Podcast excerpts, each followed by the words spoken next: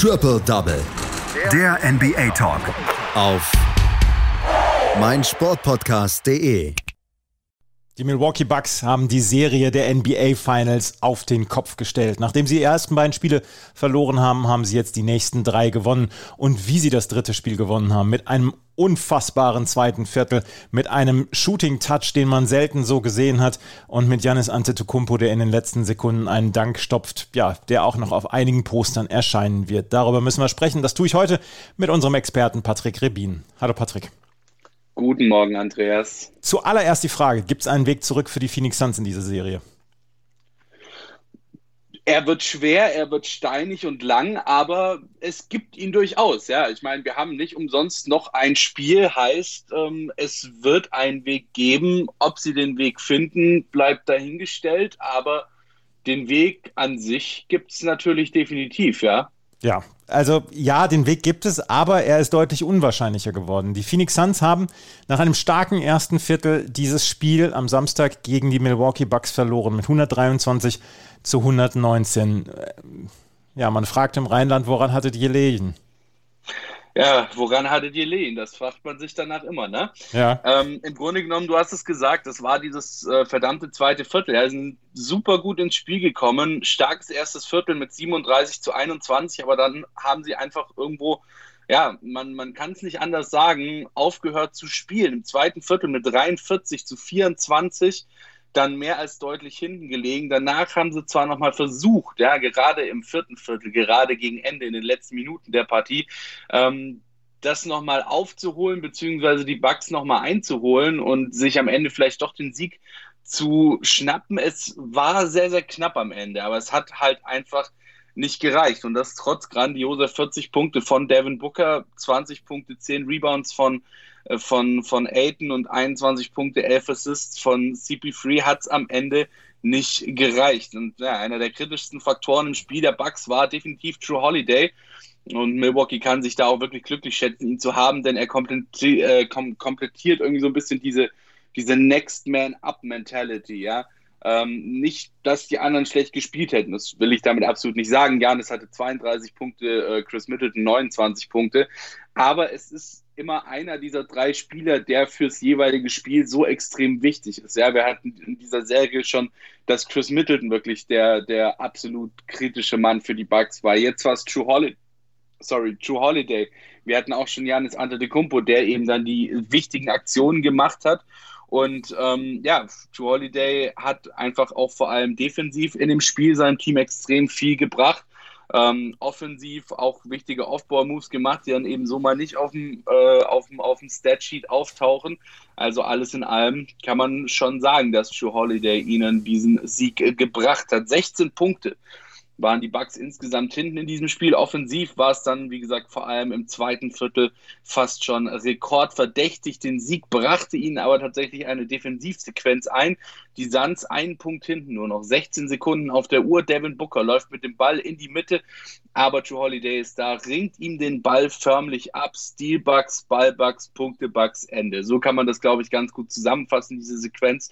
Ähm, Lobpass äh, von True Holiday auf Janis, der wird dabei noch gefoult von Chris Paul, verwirft den Freiwurf, Bucks holen sich nochmal den Rebound, nochmal zwei Freiwürfe, einer von zwei, vier Punkte vorne und dann waren es noch rund zwei Sekunden eben, um vier Punkte aufzuholen, was quasi unmöglich ist, zumal sie dann auch nochmal einen verworfen haben.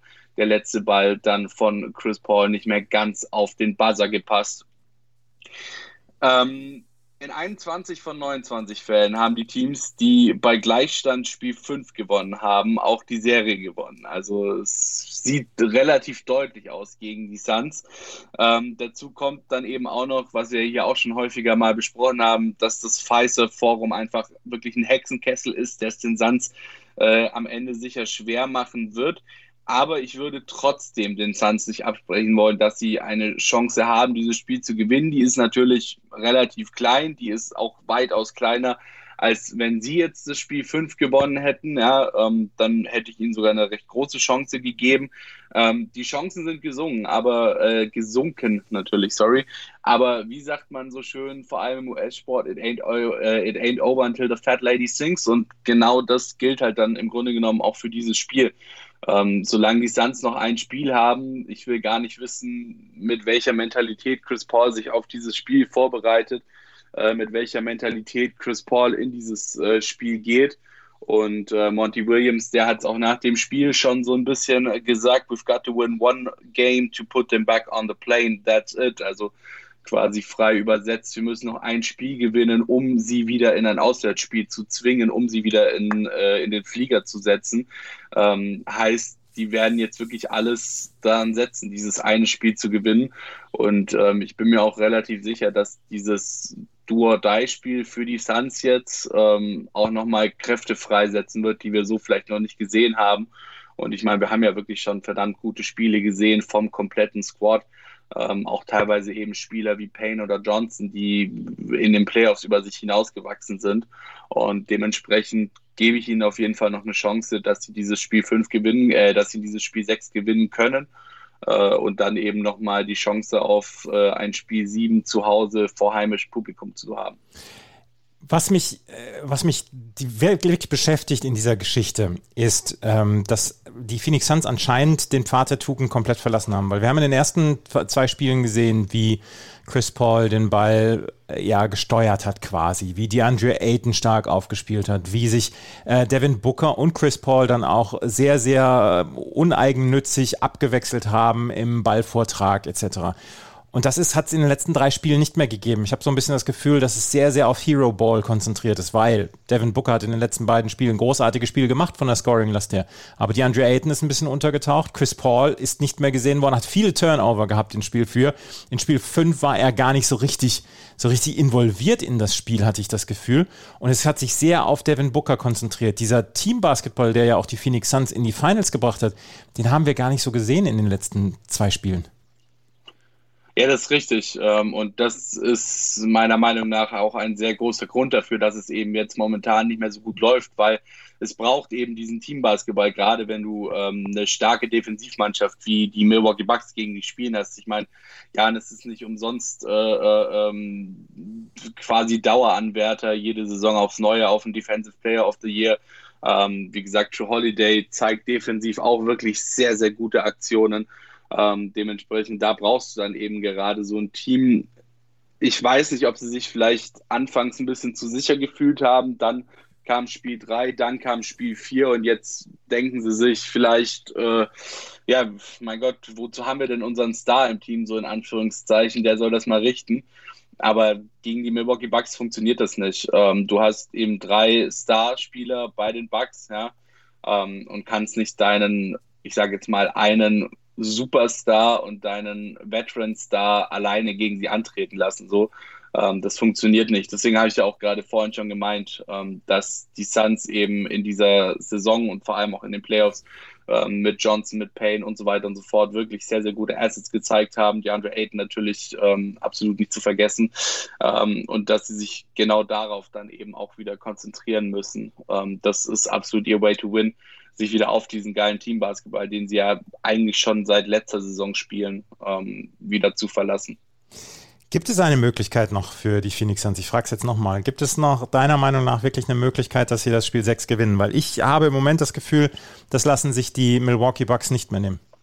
Im Grunde genommen genau das, was ich jetzt gerade eben gesagt ja. habe. Also wirklich wieder dieses ähm, auf diesen Teambasketball konzentrieren, der sie so erfolgreich gemacht hat, ja, der sie letzte Saison in der, in der Bubble schon so erfolgreich gemacht hat, der sie jetzt diese Saison durch die Regular Season ähm, getragen hat, der sie diese Saison in die Finals getragen hat.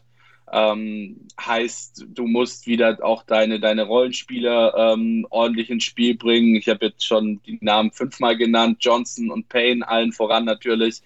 Ähm, du musst gucken, dass DeAndre Ayton wieder, sein, wieder seinen Groove findet im Spiel. Ähm, und du musst eben einfach als Team agieren. Ja, ich meine, wir haben jetzt in diesem Spiel hatten wir jetzt irgendwie bei den, bei den Suns drei Spiele über 20 Punkten, aber alles andere war dann halt auch Mist und irgendwo bei 10 Punkten.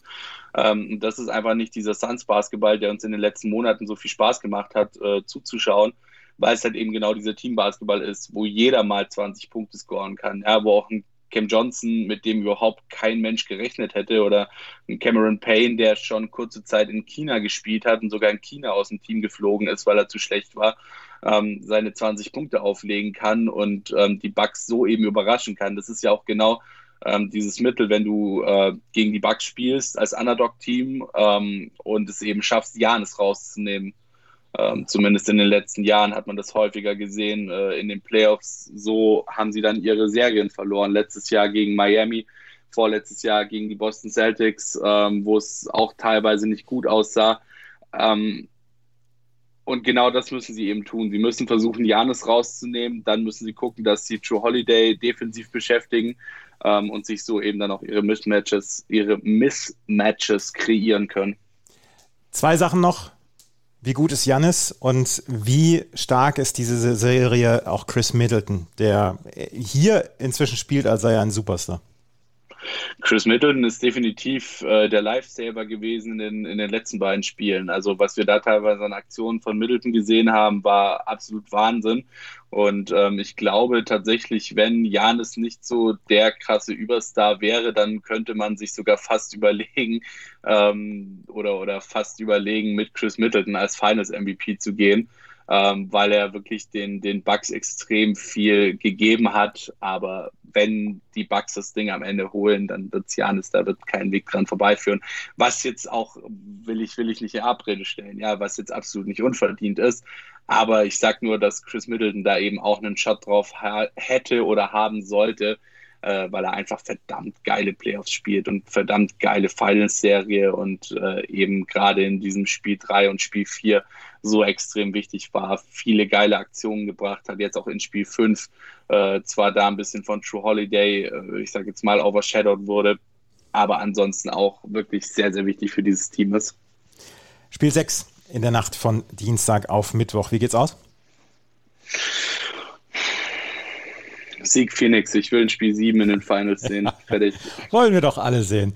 Das war Patrick Revin mit seinen Einschätzungen zu Spiel 5. Die Milwaukee Bucks haben die NBA Finals Serie komplett gedreht. Danke, Patrick. Sehr gerne. Triple Double. Der NBA Talk. Auf meinsportpodcast.de.